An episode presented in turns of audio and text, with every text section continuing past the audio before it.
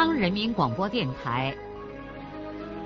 播长篇，体验古今社会；听长篇，品味今古人生。让我们的故事传到千家万户，让每一位听众走进我们长篇联播的新天地。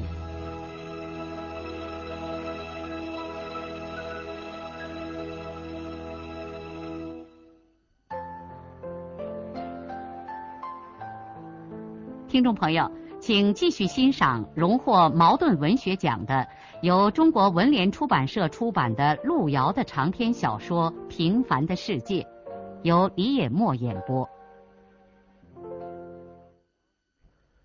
少平没让师傅动手，他自己一个人到干石山的陡坡上，没用多少功夫就捡了两筐子煤。捡好煤之后，他们没有急忙下山。两个人坐在山崖畔上，一边抽烟，一边拉话。王世才很动感情的对徒弟说：“俺在警校已经干了十几年了，被干事打掉了两颗门油，这身上的疤了数也数不清了。有的时候我累的真不想下井了。可是每天夜里，俺趴在床上。”俺心里头想，这么好的女人，还给俺生了这么好的男孩儿，可他们要吃饭呀。第二天起来，俺就又钻到地底下了。你要是有了老婆，你就明白俺的这些话了。恁现在 sinh 下个老婆吗？赶紧 sinh 下一个，煤矿。怎么苦的活，那个老婆可是不行啊！少平静静的听着，眼睛一直望着远方的山峦。他没有回答师傅的问话，而心里却想着田小霞。此刻他的心是冰冷的。小霞呀，现在我越来越明白。我们是不可能生活在一块儿的。也许我的一生就要在这里度过了，而你将永远是大城市的一员。我绝不可能生活在你那个世界里，可是你又怎能到我这个世界来生活呢？这是不可能的。你不可能像慧英一样到这样一个地方来伺候一个煤矿。恐怕连到这里看一看的愿望都没有吧？他们在这里蹲了一会儿，少平便担起煤筐，师傅背抄着手跟在少平后面，两个人相跟着慢慢走下山来。当天晚上，孙少平就又下井了。仍然像在黄原揽工时候的那样，少平感到精神上有某种危机，只能靠强度的体力劳动来获得解脱。劳动永远是孙少平医治创伤的良药。遗憾的是，他这个月不可能再是全班了。第二天早上上井之后，王世才约请跟他挂茬的两个徒弟到自己家里去做客。今天是王世才儿子六岁的生日，我我顾不上，我我要去看电影。听说这个电影可美了，男的女的搂着一块睡觉，嗯，那女人的奶子都都在外面露着呢。安锁着说着，口水都要从嘴角里淌出来了。师傅对少平说：“那恁可要去啊，命命等着你呢。”我肯定去，你先走，我一会儿就来。师傅走了以后，少平赶紧到矿部前的商店里，用八块钱买了那只白茸茸的大玩具狗，又买了一些罐头和一盒蛋糕，就抱起这些东西，沿着铁路向师傅家赶去。到了师傅家以后，桌子上已经摆满了酒菜。一家三口人谁都没有动筷子，显然是在等着少平。明明喊叫着从少平手里抢过那只玩具狗，小嘴儿在狗身上亲吻着。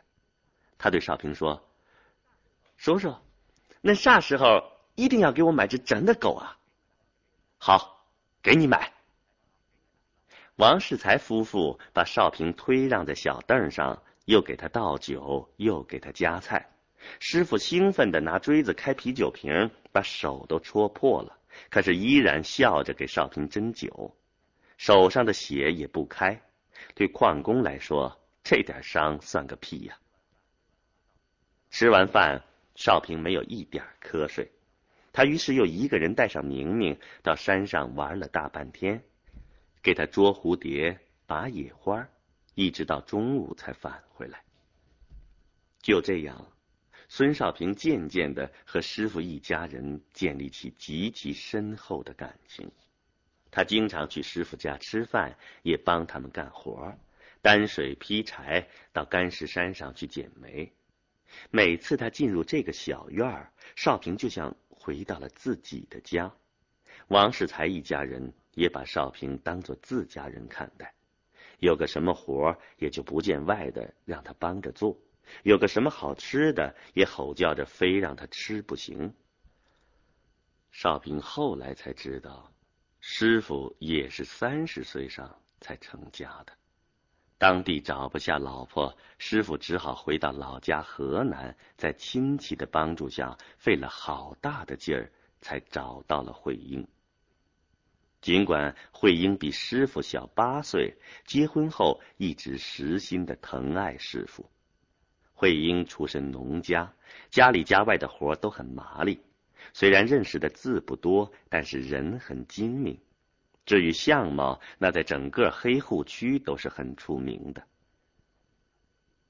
孙少平感到庆幸的是，他来煤矿半年多，就结识了如此好的一家人。也许这是命里有缘，使他不论走到何处，都会遇到对他特别关照的人家。在黄原的时候，有杨沟曹书记两口子，在这儿又有王世才一家人。是啊，在他艰难的生活历程中，如果没有这些好人，他的日子将会更加难过的。这一天，他回到宿舍里，屋子里其他几个人都挤眉弄眼的对他说：“昨天晚上少平下井以后，来了个很俊的娘们儿。”把少平床头和搭在铁丝上的脏衣服都收拾走了。和少平同屋的这些家伙现在都开始下井劳动了，因此现在也敢用粗俗的语言对少平说话。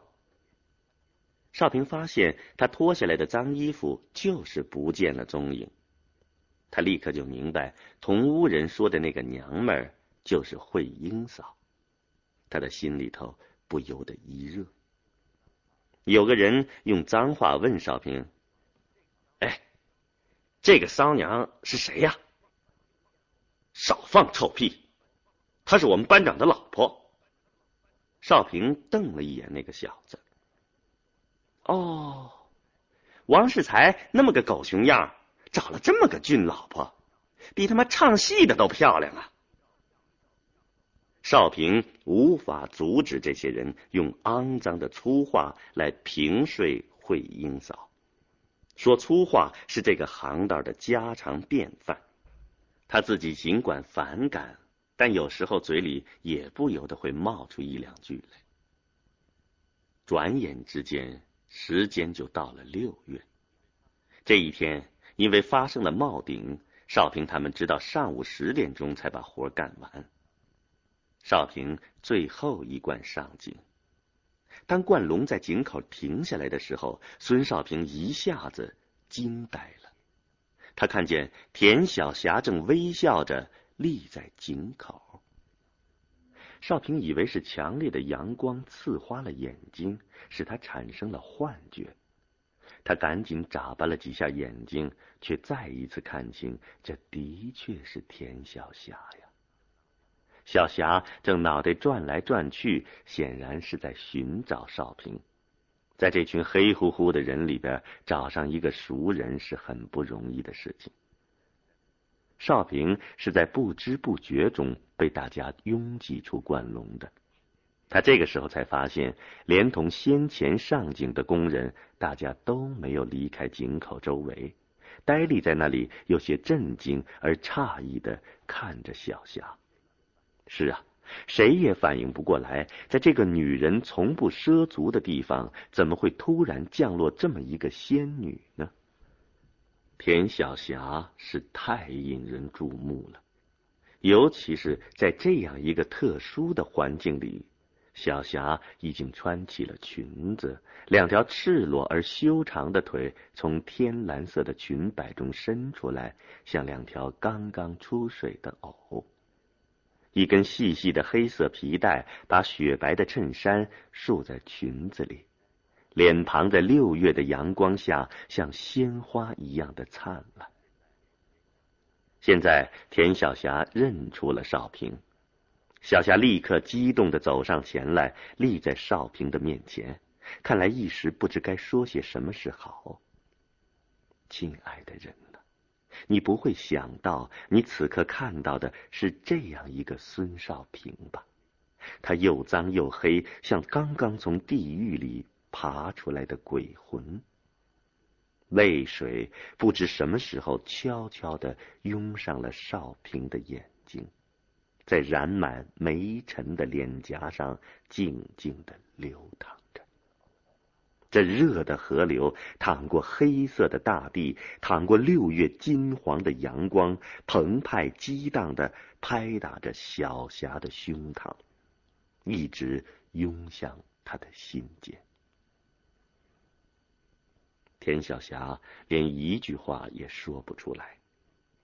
少平用黑手抹了一把脸上的泪水，使得那张脸更加的肮脏不堪。他说。你先到外面等一等，我洗个澡就出来。他不能忍受井口那一群粗鲁的伙伴这样的观赏小霞。小霞笑着转身就走，在小霞的眼睛里也有泪花在闪烁。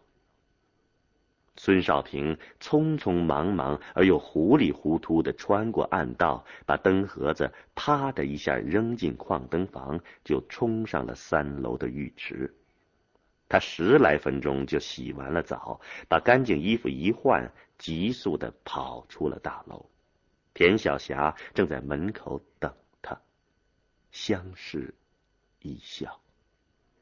在无言中表达了双方万千心绪。小霞轻轻的对少平说：“我在招待所住，咱们走吧。”少平点点头，两个人就并肩相跟着向半山坡上的矿招待所走去。少平感到一路上所有的人都在对着他笑。怎么小霞也在对着他笑呢？笑什么？他都被人笑得走不成路了。到了招待所，进了小霞住的房子，小霞第一件事情就是从洗漱包里拿出来一面小圆镜，笑着递到了少平的手里。少平对着镜子一照，自己也忍不住笑了。他的脸在忙乱之中根本就没有洗干净，两个眼圈周围全是黑的，像个熊猫一样。小霞给他兑好半盆热水，拿出自己的毛巾和一块圆圆的小香皂，让少平重新洗一下脸。少平对着那块白毛巾踌躇了一下，便开始再一次洗脸。那块小香皂小的太秀溜。在他的大手里，像一只小泥鳅，不知道怎么一下子就从脖子那儿滑进了衣领中。听见小霞在身后咯咯的笑着，少平立刻感到那只小手从他的脊背后面伸了进来，他的整个身子都僵直了。小霞从少平的脊背后面抓出那块小香皂，递给少平。笑得前仰后合，少平两把洗完脸，然后猛地转过身，用一双火辣辣的眼睛盯着小霞。我还漂亮吗？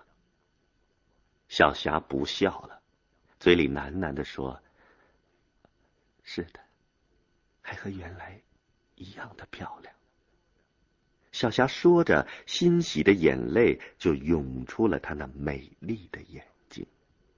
少平大步的向他走去，两个人张开双臂，紧紧的拥抱在一起，一切都静下来了。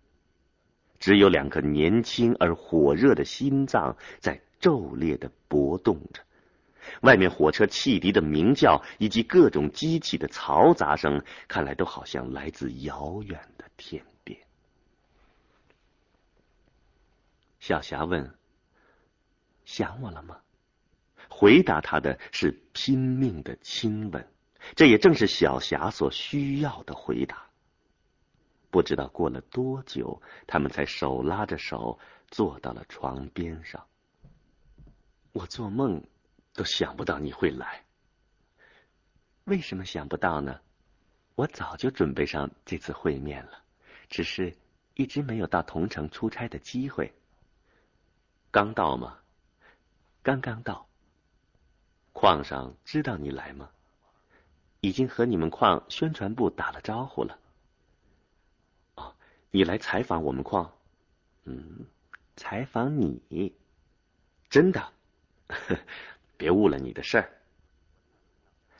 我这次到桐城，主要是了解矿务局和铁路部门之间的矛盾。为了车皮的事，他们一直在扯皮。我已经写了一个公开报道的稿子，同时还写了一个内参。到这儿主要是来看你，公司兼顾嘛。少平再一次抱住小霞，在她的脸上和头发上亲吻着。所有关于他和小霞关系的悲观想法，此刻都随着小霞的到来而烟消云散了。或者说，少平已经根本不再想他们以后的事，只是拥抱着这个并非梦幻中的亲爱的姑娘，一味的沉浸在无比的幸福之中。有人敲门，他们赶忙松开了互相缠绕在一起的胳膊，两个人的脸都通红。稍稍平静了一下，小霞便去开门。进来的是大牙湾煤矿的宣传部长，他是来叫田记者吃饭的。少平并不认识他们矿的这位部长，部长当然更不会认识孙少平。小霞。有点结结巴巴的给宣传部长编织了他和少平的关系。嗯，这是我的同学啊，我们还是亲戚呢。宣传部长很客气的问少平：“哦，呃，你是哪个区队的？”平时一个像少平这样的普通矿工根本不会放在部长的眼里。少平说：“财务的，嗯，那那一块去吃饭吧，一块去。”宣传部长很殷勤的约请着田记者的亲戚。少平当然不会客气，矿上看中的是省报的记者，但是这位记者是他孙少平的女朋友，这并不是说孙少平想依仗小霞的威势跟着他去吃这顿官饭。而恰恰是一种男人的尊严促使他这样做，尽管他是一个卑微的采煤工人。部长陪着他们来到西边家属区旁边的小食堂，这里是专门招待上级领导和重要来宾吃饭的地方。少平是第一次进到这种高雅的餐厅，这里的确很讲究。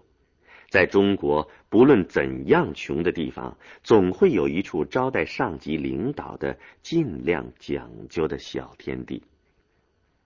这个小餐厅的大圆桌上还有一个能转动的小圆盘，像高级宾馆的餐桌一样。饭菜当然也不会像矿工食堂那么简单粗糙，各种炒菜、啤酒、果子露。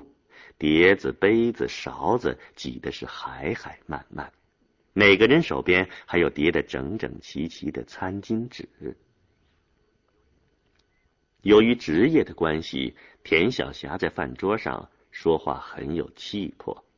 宣传部长和另外两个陪餐的人都恭恭敬敬的附和着他。少平沉默的喝着啤酒，小霞在和别人说话的时候，却用筷子不断的给少平往小碟子里夹菜。在这样的场合，少平的心里涌上许多难言的滋味：骄傲、自卑、高兴，还是屈辱？也许这些心绪都有一点吧。吃完饭以后，小霞用三言两语的客套话打发走了宣传部长和另外的人，然后立刻就回到了他们两个人的甜蜜情谊里。他要去看少平的宿舍，少平只好把小霞引进了那口黑窑洞。好在另外的人都去上班了，不会引起什么骚乱。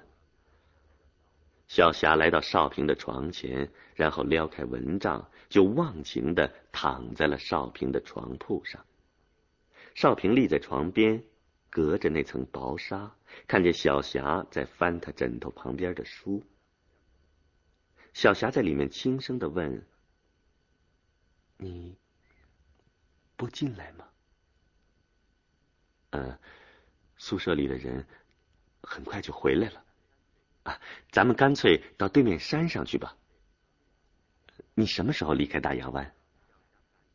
小霞赶紧从床上跳下来，在少平的脸颊上亲了亲，说：“明天上午八点的飞机票，明天早上七点矿上的车送我到同城机场。”哦，那明天早上我可送不成你了，我们八点以后才能上井呢。你们今天晚上什么时候下井啊？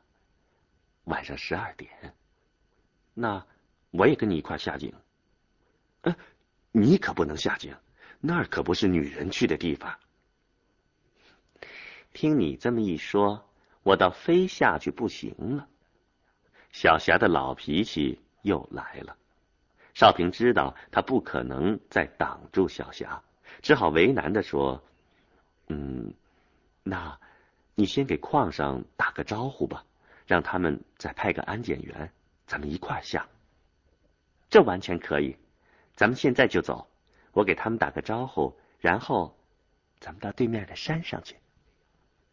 这样，他们就在其他人还没有回来之前离开了宿舍，径直向矿部走去。到了小广场上之后，少平在外面等着。小霞进去给宣传部的人打招呼，说晚上要跟财务的人一块下井。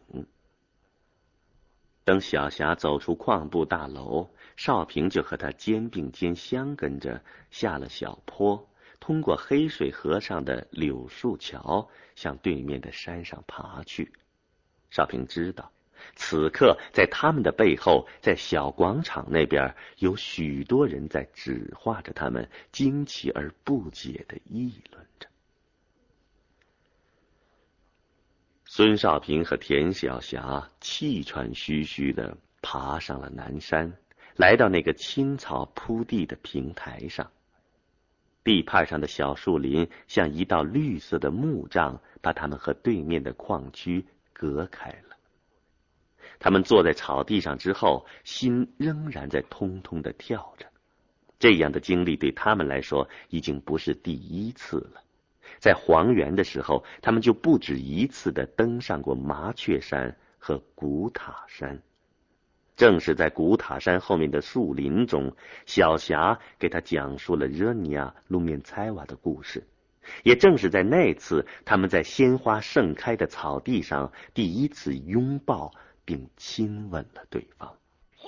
路遥的长篇小说《平凡的世界》今天就播送到这里。您听了以后有什么感想、体会和建议？欢迎来信告诉我们。